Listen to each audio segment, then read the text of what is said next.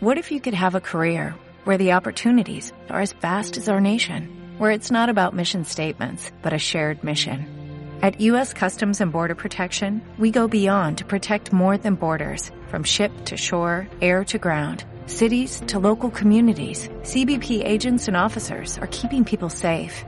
Join U.S. Customs and Border Protection and go beyond for something far greater than yourself. Learn more at cbp.gov/careers. Escuchas Visión, un podcast que no da 12 puntos a la mejor democracia, sino que te explica qué son los presupuestos generales, con las autoproclamadas reinas del mamarracheo, Angie Martínez y Blanca García.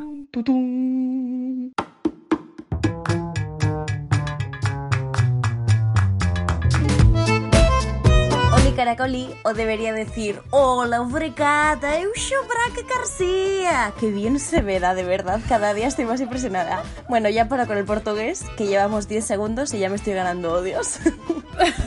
Parecías un poco Darío MH, tía, pero... Bueno, no pasa nada. Dicho hecho, mejor que pare ya por el bien de las relaciones diplomáticas España-Portugal, que de eso mejor que me encargo yo, ¿no? Sí, sí. Bienvenidos al episodio 5 de Político Visión. Hoy os hablamos de cosas que nos gustan mucho, pero cada una con lo suyo. Eh, correcto. Mi tía diría que la mezclan gorda, pero es que a nosotras lo de elegir como que no se nos da bien. O sea, no sabemos si es por millennials y miedo al compromiso, muy probablemente, o porque tengamos un antepasado gallego las dos, pero aquí estamos. ¿Has terminado ya de meterte con gente de otro sitio? Va, gracias. Sí lo que iba contando. Como aquí venís por la política y Blanca necesita desahogarse también, hoy vamos a hablar de Portugal, de sus elecciones, su COVID y bueno, lo que a Blanca se le ocurra. Básicamente, es que me flipa hablar de Portugal, o sea, lo adoro porque es como rajar a la vez de tu vecino, que eso es una práctica muy nuestra, y luego es una cultura que de verdad que me gusta mucho y que no sabemos una mierda de ellos. Cosa, es, es, como que se alinean todos los astros. A ver, yo la verdad que solo sé que deberían darnos sus 12 puntos todos los años en Eurovisión y siempre nos rompen el corazón. Y hasta aquí es mi, aportación a este podcast. Otro, otro día lo dedicamos solo a Eurovisión. Bueno, es que ya eso es una, una razón para invadirlo, como poco, vaya. Sí, Básicamente, básicamente. Bueno, pero antes de nada, lo más importante es de bien nacido ser agradecido. Ya sabéis que nos gusta a nosotras el, el refranero español, así que un beso muy fuerte para los 289 suscriptores de Gintones y Croquetas, que estamos a un paso y medio de los 300. Ya ves, ¿eh? Además, cuando cumplamos 300 podemos ser unas chicas de bien y hacer una referencia a la película, aunque yo por lo menos no la haya visto. Yo tampoco, la pues verdad. Pero, Pero porque como que la hemos visto. Sí. sí, sí, sí. Muy bien, muy bien. Volviendo al tema, Gintones y Croquetas, como sabéis, en nuestra newsletter con toda la info que te contamos, pero por escrito. Porque somos como esos profesores a los que quieres con todo tu alma porque te da los PDF de los apuntes. Otro beso igual de fuerte para que no se pongan celosos a vosotros, los 201 suscriptores de Político Visión, que nos gusta pensar que son otros 200 diferentes y así son 500, porque ya sabéis que los buenos profesores siempre aproximan para arriba. Sabemos que no es la realidad, pero a nosotras nos hace sentir muy exitosas y a nadie le hace daño, así que así se queda. Claro que sí, tú puedes ser lo que tú quieras que sea, Mari. No dejes de soñar, como dice la patiño, ¿no? Ay, ay, ay. Por cierto, que la semana pasada nos petasteis el Twitter reaccionando al episodio 4 y la verdad, pues nos alegrasteis un poco el lunes. Sí, bueno, ya sabéis que también que nosotras decimos la semana pasada, pero que puede haber sido hace dos días, hace una semana o hace 15. Eh, no tenemos control del tiempo. A mí eso de que nos escuchéis en el coche me flipa. O sea, significa que alguien ha decidido con su libertad omitir a Federico por las mañanas para escucharnos a nosotras, que somos unas pringadas. Una decisión muy, difícil, ¿eh? Es una decisión, es una decisión que hay que tomar, ¿eh? O sea, y lo hacen ellos porque quieren. Así que ya sabéis, compartid lo que os venga en gana dentro de legalidad siempre, por favor, en Instagram y en Twitter con arroba Angie M. Pradas y arroba ALV Blanca. Bueno, a Federico o Ángels. Claro. Que, bueno, bueno en verdad, vamos con los titulares antes de que me digas algo por como he dicho Ángels, anda. Bueno, sí, otro día más. Eh, no sé si os habéis enterado de la que se ha liado en Wall Street. en Calle Muro, ¿no? Calle Muro. En Calle, Muro. Calle Muro. Calle Muro. Lo copiado nanísimo, pero bueno. Eh, la aplicación sencilla es con un montón de peña. En Reddit, la única red social en la que no estamos. Yo en verdad sí que estoy. No tenemos perfil, pero yo, yo, me meto a ver memes. Y los hilos. Hay un hilo Sí, sí, sí, soy esa persona, antes de que diga nada.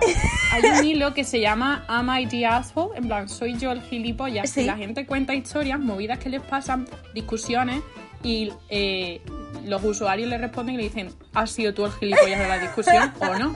y es maravilloso. Por favor, mándamelo. Yo te lo mando, pero bueno, que la verdad que me meto de Pascuas a Ramos, así que tampoco cuenta como que esté. La gente de Reddit decidió comprar acciones en bolsa de GameStop, que es como el game, pero de Estados Unidos. Y ahora las acciones están a 300 dólares. Hasta aquí más o menos todo bien. Sí, el drama viene cuando nos hemos enterado de que los corredores de bolsa habían comprado en corto las acciones de la empresa. Es decir, ¿esto de qué significa lo de en corto? Que pagaban sabiendo que nada y menos la empresa se iba a arruinar y así obtenían beneficio. Claro, estos beneficios han muerto y han perdido hasta 10.000 millones de dólares en acciones en corto. Total, que le han dado a Wall Street de su propia medicina y no les ha hecho ni puñetera gracia. A nosotras sí. Que Un poco, la verdad. Pero que, que conste que si queréis saber más sobre el asunto, Emilio Domenech, nanísimo, otra vez publicidad gratis. Siempre, siempre. Ha subido vídeo a YouTube al respecto y os lo explicaba preciosísimamente. Si os vais dando cuenta, ¿eh? que tampoco hay que prestar demasiada atención, en este podcast ciertos temas son recurrentes. Un poquito. Por un lado, una pronunciación dudosa de los nombres. sí. Que también tiene tela los nombrecitos que escogemos. Sí, sí, sí. Kirguistán no ayudó, no ayudó. Por otro lado, recomendar a Emilio cuando no nos da la cabecita para explicar algo. También. Y luego ya por último, los lucazos de nuestras políticas. O sea, de ahí que esta semana tengamos que felicitar de nuevo, otra vez, a nuestra diputada favorita, porque es la única que nos escucha, ya eso lo sabemos. No sabemos si sigue, si sigue ahí, pero sabemos que hubo un tiempo en el que estaba. Vamos a hacer como que sí. Vale, perfecto. Pues están 500 y ella. pero es que esta semana se ha pasado con los looks, que es que yo lo veía en Instagram y decía, ¿Por qué no soy ella? ¿Por qué no soy ella? Totalmente. Bueno, estamos hablando evidentemente de María Muñoz, diputada de Ciudadanos por Valencia, que es que cada día de la semana ha ido mejor que el anterior. Cuando parecía que no podía mejorar, toma, en la cara. El look monocromático Oh, en crema, creo que era sí. en crema, ese me ha dado la vida. O sea, Chef Kiss. Topa ti, reina. es que voy a hacer un collage y todo de sus looks para yentones y croquetas. Vaya, que la gente ya se está empezando a coscar y le piden de dónde es su ropa. Y es que no me parece raro, porque es muy fuerte. O sea, seguirla en Instagram es arroba María de la Miel, creo que es una cosa así. sí. Porque es que te alegra todas las mañanas con esos lookazos. Y además es una diputada que hay que decir que lleva muy bien sus redes. Eh, es como el portal de transparencia, pero que te da información, no que, es el, no que tú le haces la pregunta y se calla, ¿sabes? Efectivamente, ella ya de entrada te lo da.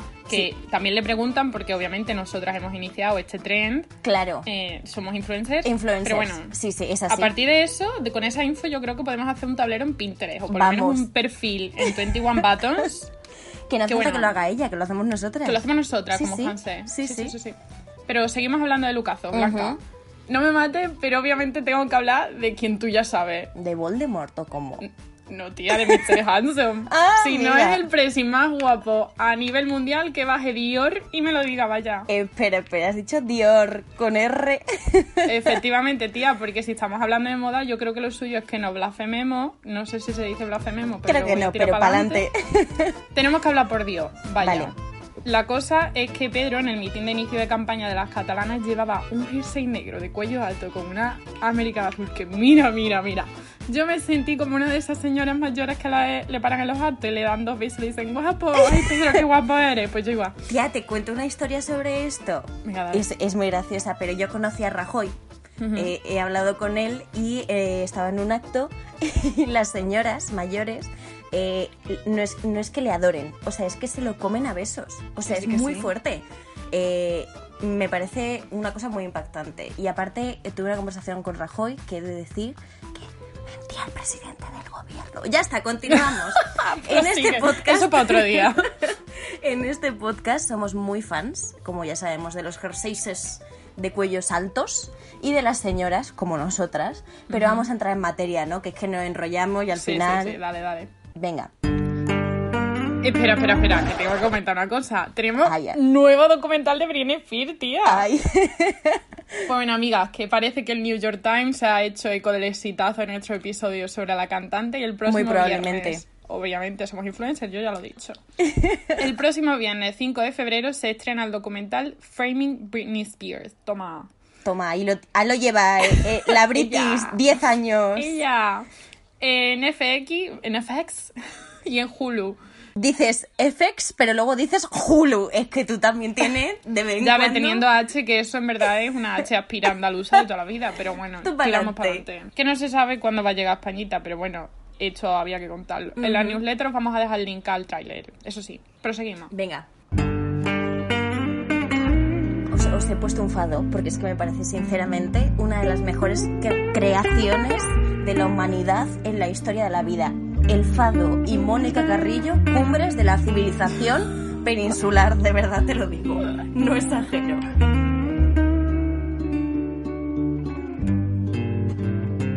Bueno, a ver, cuéntanos qué te traes con Portugal, porque la verdad que yo de la yo esta afición no la entiendo y de la misa me entero a la mitad. pues mira, siempre me ha interesado lo mismo que a todos, que es básicamente pues nada, ¿no? Está ahí y ya está. Pero desde Amar pelos dois empecé a descubrir su música, el fado, su talento y a verme series brasileñas y portuguesas y ahora mira, que porque la frontera está cerrada, que si no me cojo el coche y me plantaba en Portugal. Y esta semana ha habido elecciones allí, así que es como si mis dos conceptos favoritos, que son la democracia y Portugal, hubiesen tenido un niño juntos. Entonces hay que hablar de este niño. Vale, vamos a hablar del niño.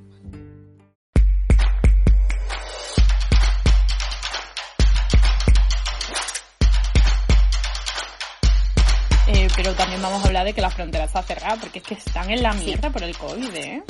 Básicamente. Mira, vamos a poner un poco en contexto antes de hablar de las elecciones. Para que os hagáis a la escala, Portugal tiene 10 millones de habitantes, menos que Cataluña y la Comunidad de Madrid junta y ya el 28 de enero fueron 16.432 casos nuevos, que lo podría haber cantado como los niños de San Ildefonso, pero ya vimos que eso no salió bien.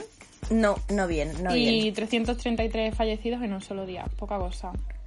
Sí, eh, me encantaría que cantases como un niño de San Ildefonso el precio de Messi que ha salido el contrato en el mundo, ¿eh? por favor. Es que eh, lo necesito, pero bueno, eso ya en otro momento. Bueno, que lo interesante es que hasta septiembre se mantuvo Portugal bastante aislado con todo lo que tenga que ver con COVID, con un pico de 500 contagios al día en abril, pero eran unos datos, unos datos bastante bajos comparados con lo que estábamos en el resto de la Unión Europea. Es más, había un montón de artículos que ponían a Portugal con Nueva Zelanda y todos estos países que estaban consiguiendo ganar al COVID. Ay, Nueva Zelanda. Es el lugar mágico en el que ya hacen vida normal, que van a conciertos, a estadios, a discotecas y pueden perrear a Bad Bunny. ¡Qué envidia! Una envidia tremenda. Encima tienen a Yacinda o Jacinda, que a mí me gusta llamarla Jacinta, que quieres que te Jacinta, lo veo. Y a Lord, que es que me parece abusar ya de talento. O sea, como que lo quieren topa ellos, ¿sabes? Bueno, bueno, vamos a volver a Portugal, ¿vale? Acaban de cerrar las fronteras por tierra, mar y aire durante dos semanas, pero en plan bien, ¿eh? No drama. Que se habla con España, así un acuerdo bilateral, bien hecho. Y además la gente que llegue con las excepciones tiene un confinamiento obligatorio. Me encanta que digas bien hecho, ¿no? Como si tú fueses el Ministerio de Exteriores. Bravo, Ministerio. Ella. bueno, que no es la primera vez que se cierra el paso por el COVID. Ya se hizo entre el 17 de marzo y el 1 de julio. Que no sé si os acordáis del acto ese que se hizo en la frontera, que parecía que estábamos en una recreación de la firma del acuerdo Schengen en el 91, que por nosotras bien, que es que eso no lo vivimos. Pero oye, que ya habían pasado sus añitos. Sí, es que eso de de moverse sin pasaporte, ni fronteras, ni nada, nos vino dado. Y dirá, pues joder, qué mal por los portugueses que no pueden salir. Pues sí, pero claro, es que al otro lado estamos nosotros que no podemos entrar tampoco. Y esa blanca, como hemos dicho, pues la afecta psicológicamente. Pero para mucha peña, además, el trabajo transfronterizo es su forma de llevar pan a la mesa. Sí, eso sí que es un drama y no lo mío. Quien no está diciendo nada realmente eres tú de las elecciones, maja. También es verdad. Tanta ilusión por el tema y un poco más ya nos vamos al siguiente episodio. Y a la siguiente temporada ya de paso. Ya de todo. Bueno, las claves más o menos las sabéis, a menos de que viváis debajo de una piedra, y es que Marcelo Rebelo de Sousa ha vuelto a ganar y la participación no ha sido mala, ha sido horrorosa. No ha llegado ni al 40%. Evidentemente es por culpa del COVID, eso se sabe. Ahora viene el problema, y es que en España sabemos de Portugal lo mismo que yo de fusión termonuclear. Vaya, existe y para de contar. Así que bienvenidos y bienvenidas al manual sobre Portugal para Dummies. Que la mitad de la info realmente la podéis encontrar en la ficha del Ministerio de Exteriores, pero nosotras tenemos más gracia. Y podría decir, ellas, otra vez, pero tía, he decidido que hasta que pasen las catalanas no voy a decir más ella. Lo he pensado mientras grabamos y voy a decir ella. Y después de de este chiste, seguimos. Horroroso. Eh, a todo esto, el meme de presidentorra, presidentilla, maravilloso. Eh, eh, tiene todo mi dinero. Bueno, volviendo a los datitos del manual sobre Portugal para Damis. Dato número uno, es una república parlamentaria que elige a su presidente cada cinco años unas elecciones con segunda vuelta. Que es algo que todos decimos como que todo el tiempo, pero que yo me enteré hace un mes de qué significaba lo de la segunda vuelta. Así que os comparto este, mi hallazgo y mi conocimiento. Si el candidato que más votos ha obtenido no pasa del 50% del total, los dos más votados van a la segunda vuelta. Y ahí quien gana, gana. Por cierto, Portugal es unicameral, es decir, que no hay Parlamento y Senado como nosotros, sino Asamblea de la República. Y chimpum, para de contar. Son 230 miembros elegidos cada cuatro años. Poquita gente, en verdad, ¿eh? Sí, sí, sí. Pero bueno, volvemos. Como Revelo de Sousa ha ganado con un 60% de los cuatro gatos y medio que han votado, pues no hace falta la segunda vuelta. Recordad, Revelo de Sousa, ¿eh? Que no rebelde, que eso es eh, verde dos veces. Día, cada día peor. Total. De mal en peor. Bueno, volvemos a los datos. Dato número dos. ¿Qué coña hace el presidente de la República? Pues sus poderes son mayoría de representación, pero bueno, porque es el jefe del Estado. Sí que tiene influencia política y además también tiene el poder de disolver el Parlamento. Sí, dato número tres. Eh, tú imagínate que Angie eh, se quiere presentar a las elecciones, eh, cosa que veo... Mm, Factible. Bien, Factible. sí pues tiene que ganar con su gracia y salero un mínimo de 7.500 firmas de apoyo un mes antes de las elecciones. Luego, con todos esos autógrafos, se presenta ante el Constitucional que tiene que decir si cumple los requisitos o no. Si los cumples, entras en la carrera presidencial y si no, a tu casa. A tu casa. Que, también te digo, 7.500, tú ya tienes 500 con todos los que somos aquí. Sí. Eh, ya está hecho, ya está, hecho. Ya está hecho. Bueno, dato número cuatro, el voto por correo. Si Estados Unidos nos ha enseñado algo, es que nuestro voto por correo es 10.000 millones de veces mejor. Pues Portugal es un mix, está ahí, ahí la verdad. Para poder votar por correo te tienes que registrar y luego ya vota. ¿Qué pasa? Que la gente es como es y si le pones más pasos, pues menos lo van a hacer. A mí me pasaría igual, la verdad. Por eso ha pasado que en estas elecciones se han inscrito más o menos 250.000 personas para votar por correo y al final han votado 197.000 es lo que tiene cuando ponen más trabas, que la gente pasa. Bueno, cinco. Esto os va a dejar muertas, pero Revelo de Sousa no es socialista. Que es que yo lo llevo pensando como cinco años, porque su partido se llama Partido Socialdemócrata, y yo vi el social y dije, pues socialista. Pues que no, que es de centro derecha. Vaya, que en Bruselas está incluido en el Partido Popular Europeo. ¿Te puedo contar otra historia? Sí, ¿no? Para adelante. Cuando voy a Bruselas siempre me hace mucha gracia porque el Partido Popular Europeo se llama IPP. Entonces siempre nos dicen, ¿Are you from PP? Y entonces todos los españoles nos empezamos a reír porque han dicho pipí. Bueno, ya está, continúo. Y, tú no. Pipí y, popó, también, pero bueno. Bueno, sí, es, es, un chiste como que de cinco años, pero siempre me pasa. Eh, así En segundo lugar, en las elecciones quedó Ana Gómez, que está sí que es socialista, pero que el partido no la ha apoyado oficialmente. O sea, que está ahí como en un limbo. Y luego tercero, André Ventura, que es de Chega, que es... Me ha salido como Chega, no, gallego casi. Te ha salido gallego. Sí, sí, bueno, no pasa nada. Que en español significa basta. Ya, basta, basta. Bueno, eh, bueno, Phineas y Bueno, que con este nombre ya te imaginarás que contentos no están con la situación ni con el biopartidismo. En Europa están inscritos en el grupo de la Liga de Salvini, o sea que con eso te digo más o menos. Que por cierto, André Ventura, que no, Ace Ventura, ¿vale? Eso es una cosa completamente distinta. Lleva camisa de flores, Ace Ventura. No confundir. Eh, es el detective de mascota, ese no es. Pero bueno, proseguimos. Así que el presidente es del PP europeo y el primer ministro del PSOE para que nos entendamos, que luego las familias europeas funcionan como quiere, pero esto es para que nos aclaremos todo. Sí. Bueno, ahora se viene el momento Canal Historia. Os evito el monográfico sobre los íberos, los romanos, los celtas, los godos y la invasión musulmana, que eso ya no lo sabemos. Llegamos mágicamente al siglo XII, porque así somos nosotras, que pasamos los siglos como eh, si fuesen hojas cuando el condado portucalense, que ya te da una idea, que pertenecía al Reino de León, empieza a ganar independencia. Hay una guerra entre madre e hijo, como pasa en Cantora, y el hijo cuando gana aprovecha y declara el condado como Principado Independiente. Y ya tenemos Principado de Portugal. Lucha contra los españoles, que no les hace ni mijita gracia perder el territorio, y al final en 1139, a 1939 Casi. Nace, nace el reino de Portugal con Alfonso I como rey de la casa de Borgoña. Pues ya habéis visto que aquí pasamos los siglos como si fueran el segundo. En el siglo XV, o sea, el siglo XV, tía, paréntesis, un chiste. ¿Cómo chocaban los cinco en el Imperio Romano? No lo sé. Choca esa V. Venga, para adelante. Total, que en el siglo XV empiezan campañas por su territorio. Aquí es cuando llegan a África y, y conquistan Ceuta y Tánger. Porque sí, amigos, Ceuta era portuguesa. Y ya que estaban, pues siguieron bajando hasta Madeira, las islas de Cristiano Sao Tomé y Príncipe. Muy bien hecho. lo he inventado? Sí, sí, sí, sí, sí, Lo he intentado. Muy bien. Cabo Verde, Angola y Guinea. Y ya luego, pues, llegan los proyectos de la India y las Américas. Sí, siempre se ha dicho que Colón fue primero a los portugueses a pedir pasta y que le dijeron que no y que por eso llegó a Castilla. A mí eso me han contado. No sé si es la verdad, pero siempre me hace gracia esa historia, ¿sabes? Bueno, que llega el Tratado de Tordesillas que todos conocemos y Brasil para ellos y el resto para nosotros. Tordesillas que no Tarradillas, ¿eh? Que eso es otra cosa. bueno, que entre 1580 y 1640 se unen a Españita estaban empezando a ganar poder la corona española y a Felipe IV pues le hacía entre poca y ninguna gracia. Y ya pues en 1640 aprovechan la revuelta catalana. Anda, una revuelta catalana que ¡Qué raro! ¡Qué sorpresa! Pues cogen y aprovechan para proclamar un nuevo rey portugués y hace ¡pum! Ya está y ya está aquí la guerra.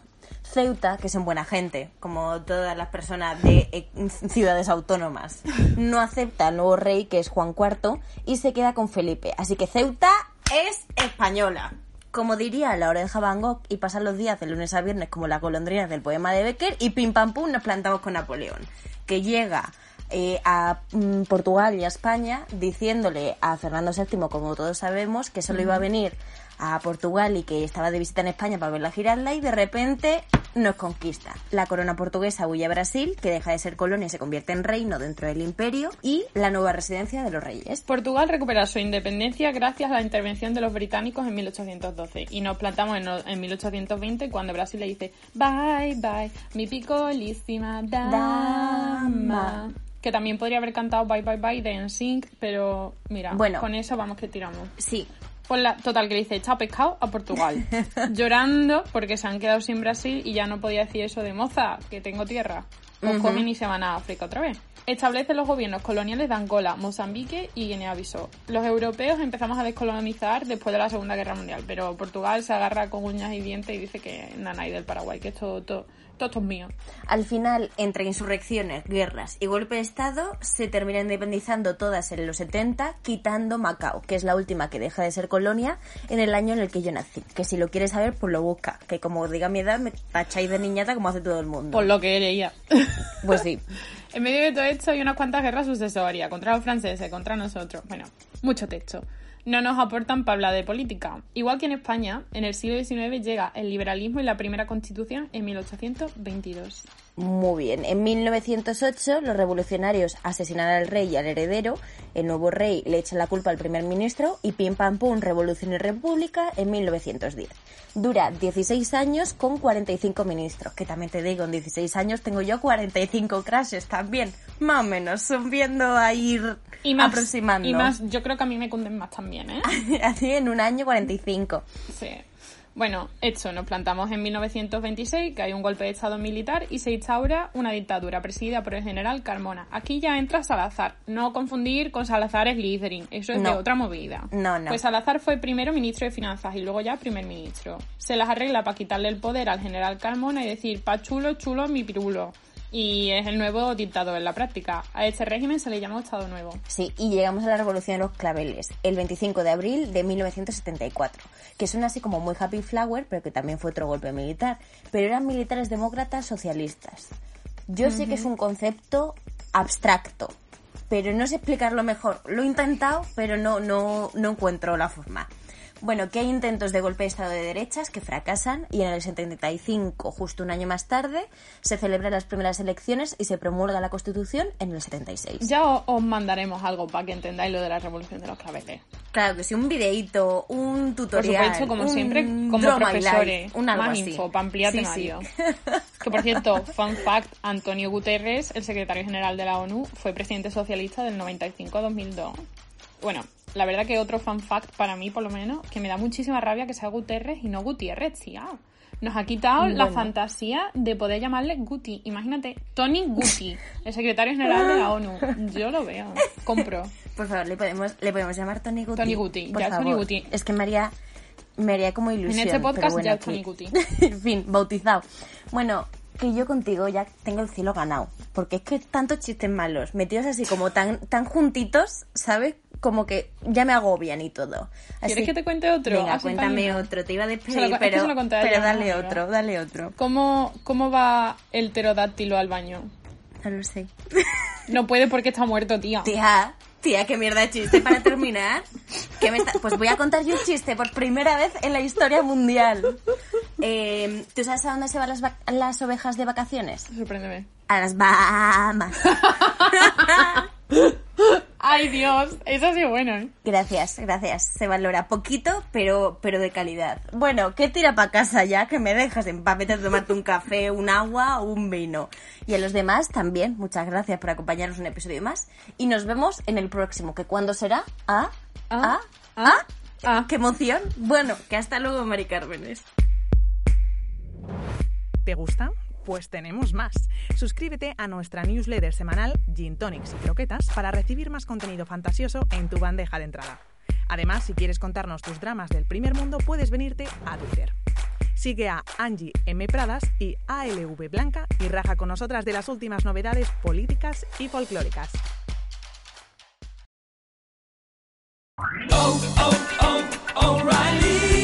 ¿Necesitas ayuda? En O'Reilly Auto Parts te ayudamos. ¿Necesitas algún consejo? Te aconsejamos. Nuestros profesionales en autopartes están siempre disponibles para ayudarte a encontrar lo que necesites. Excelente servicio al cliente es solo una de las ventajas que ofrece O'Reilly Auto Parts. Los profesionales en autopartes. Oh, oh, oh, O'Reilly Auto Parts.